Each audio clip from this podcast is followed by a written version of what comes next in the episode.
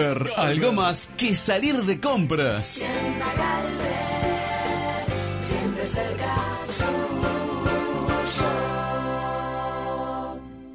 Subite al tercer puente con Jordi y Sole. Perdona,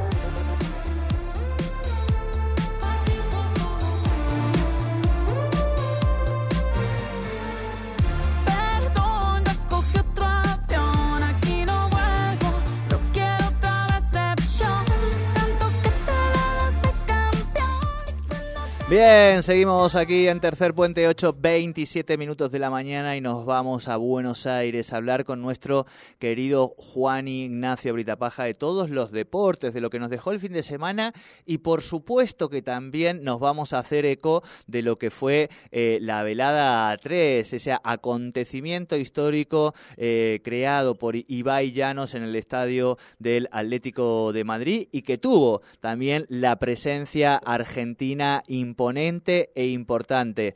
Juani, querido, muy buenos días, ¿cómo estás? Bienvenido a tu espacio. Muy, pero muy buenos días. En este caso, justamente, querido Jordi, un lunes acogedor aquí en la provincia de Buenos Aires. En este caso, tendremos obviamente todo lo que pasó este fin de semana y lo que se viene para esta semana. Vos lo decías. En este caso, tuvimos, es cierto, liga profesional, pero yo creo que no tanto lo deportivo, pero sí desde obviamente lo eh, espectacular que fue en este caso justamente se dio la velada del año 3 en el Civitas Metropolitano, el Estadio Atlético de Madrid. Sabemos que el nuevo Estadio Atlético de Madrid se encuentra en las afueras de la ciudad, un estadio muy grande con más de 65 mil personas para su capacidad, un, un evento que el horario de España estuvo al aire desde las 3 de la tarde hasta las 12 y 40 de la noche, algo así para que lo sepan aquí en, eh, en Argentina, desde las 12, una del, de la, de- del mediodía hasta las 7, 8 de la noche, un, un evento completamente muy, pero muy completo, valga la redundancia, con muchísimos artistas, donde tuvimos a Osuna, María Becerra, Duki, Milo J, tuvimos muchísimos artistas argentinos representando e inclusive también de la comunidad argentina de streamers. Sabemos que esta velada del año consiste en este caso justamente en llegar a muchas audiencias mundiales, en este caso obviamente tras una pelea de boxeo amateur con tres rounds, tres minutos cada round, y un árbitro profesional que esté en el medio de ellos mismos. Al ser amateur pelean con cascos, los guantes, dependiendo obviamente los pesos y lo que estén justamente eh, organizando los competidores, tendrán las onzas establecidas, lo mismo con los pesos, todo funciona como una pelea completamente profesional, inclusive teniendo un pesaje el día anterior a la pelea. Se estuvieron peleando seis con- eh, contrincantes, en este caso justamente, de los cuales uno fue argentino, Coscu Martín Pérez Lizalgo, quien salió con la camiseta de Racing.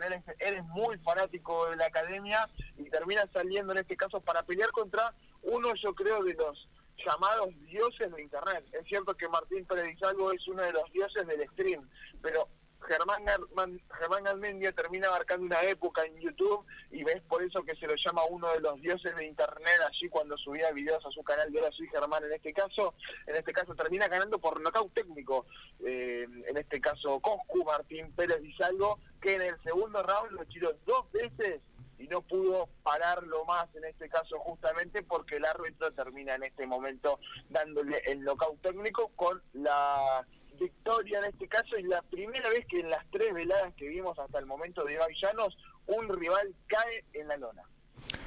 Bien, este, sí, tremendo. Eh, yo lo que vi es eh, en el peor momento, vamos a decir, de Twitter, este, que fue este fin de semana, eh, a partir de los cambios que propuso el, el dueño del juguetito, eh, vamos a decirle a Elon Musk, eh, fue increíble este impacto que se tuvo en todas las audiencias, como decíamos, récord en Twitch de 3.600.000 personas en vivo desde todo el mundo viendo este acontecimiento. Y como decía Juani, eh, no solo en lo que tuvo que ver con el espectáculo deportivo en sí, sino con el espectáculo musical, sin lugar a dudas, este María Becerra, pero yo creo que también Nicky Nicole, bueno, todos, todos los artistas argentinos que la están rompiendo en España y que por supuesto ahora aprovechan para quedarse todo el verano y facturar allí, ¿no, Juani?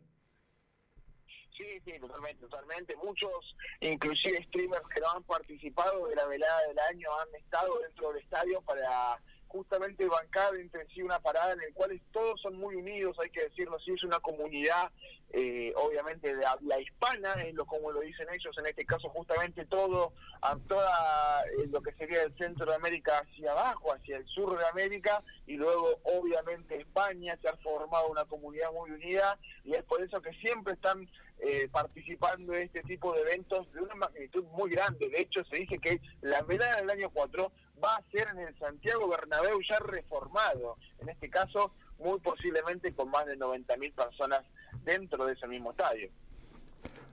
Totalmente, totalmente. eh, y esto es importante. Juani, tuvimos además torneo local.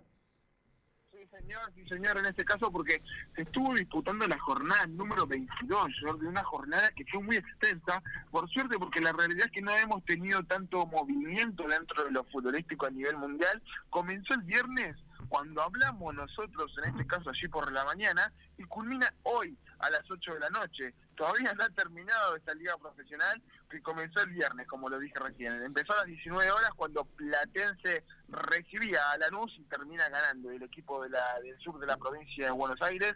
Vélez a las 21.30 horas recibió la Malpitaria Arsenal y le ganó 1 a 0 al Arsenal del Viaducto. En este caso, a la misma hora, Atlético Tucumán en Tucumán le ganó 1 a 0 a Unión. Pasando el sábado, Barraca recibía en su estadio a River, un River completamente suplente, paró de Michelis para enfrentarse al equipo de Tapia y compañía. Termina en este caso ganando Barraca Central 2 a 1 tras estar 2 a 0 abajo. Tras los cambios, River mejoró, pero fue una imagen bastante susodicha a lo que estaba acostumbrado, por lo menos en las últimas jornadas, el River de Michelis. A las 17.30 horas, San Lorenzo se enfrentó a Rosario Central y no perdonó. El equipo de Insúa, San Lorenzo termina ganando 1 a 0, que hoy es el equipo menos goleado de esta tabla, con solamente 9 goles en contra. Una performance muy buena desde lo defensivo que está teniendo San Lorenzo. Hoy se encuentra tercero. Estudiante de La Plata en ese mismo día le termina empatando a Central Córdoba 1 a 1. Y por último, a las 21.30 horas en el Mario Alberto Kempes, Talleres y de Cruz no se sacaron ventaja tampoco, terminaron 1 a 1. El domingo a las 15 horas abría la jornada independiente en el Libertadores de América cuando se enfrentó a Huracán y le termina ganando al Globo 1 a 0. Un Huracán que está muy complicado con los descensos, se encuentra en las últimas posiciones de la tabla eh, local y es ahí donde empieza a peligrar para el fin de la temporada a ver quién será el segundo descenso de esta liga. Colón en este caso recibía en Santa Fe a Racing, un Racing arrollador, porque le ganó 4 a 0 a Colón. Muy buena, muy buena parada en este caso justamente de Fernando Gago y compañía, que ha podido salir de la mala racha y por ahora se encuentra muy bien en este presente futbolístico clasificado primero en su, en su grupo de la fase eh, primera, ¿no? De Libertadores y ahora de a poquito remontando en la tabla local que venía no tan bien en los últimos tiempos. Instituto le ganó el clásico cordobés a Belgrano 1 a 0 a 19 horas. 19.30 horas Banfield le ganó 1 a 0 a Argentinos Juniors y Defensa de Justicia hizo lo mismo, ganándole a Tigre 1 a 0. Ya por la noche, para cerrar el domingo, Boca le ganó 2 a 0 a Sarmiento en este caso. El lunes, o sea, hoy en este momento, a las 8 de la noche, en Rosario. Newell's Old Boys de Rosario le va a va a recibir, mejor dicho, en este caso justamente a Gimnasia y Esgrima de La Plata, lo que ha sido la jornada 22, que por ahora lo tiene River como puntero con 50 unidades, segundo lo tenemos a Talleres con 41 y San Lorenzo con las mismas unidades, cuarto Lanús y Estudiante de La Plata con, quinto con 37 unidades son los que por ahora pelean más arduamente por el torneo. Luego vemos la parte eh, baja de este mismo, que está también bastante peleada. Vemos que último está Arsenal con 17 unidades en el, puesto número 28, en el puesto número 27 en este caso justamente lo tenemos Huracán con 19 unidades, lo sigue Banfield en el puesto número 26 con 21 y Vélez en el 25 también con 21, en el 24 está Unión con 23, muy cerquita unos de otros para ver quién será en este caso el segundo descendido de esta liga profesional, porque recordemos por ahora Arsenal por promedios, es uno por promedios y uno por tabla anual, está descendiendo, en este caso por no tener eh, los puntajes por ahora estándar para lo que está haciendo justamente esta liga profesional que viene en auge por ahora, ¿no? Obviamente la liga en este caso se reanuda mañana porque comienza la jornada número 23 con el partido de la y Vélez, será desde el martes hasta el mismo viernes, en este caso que se dispute esta jornada 23. Bien, Juan, y clarísimo en ese sentido.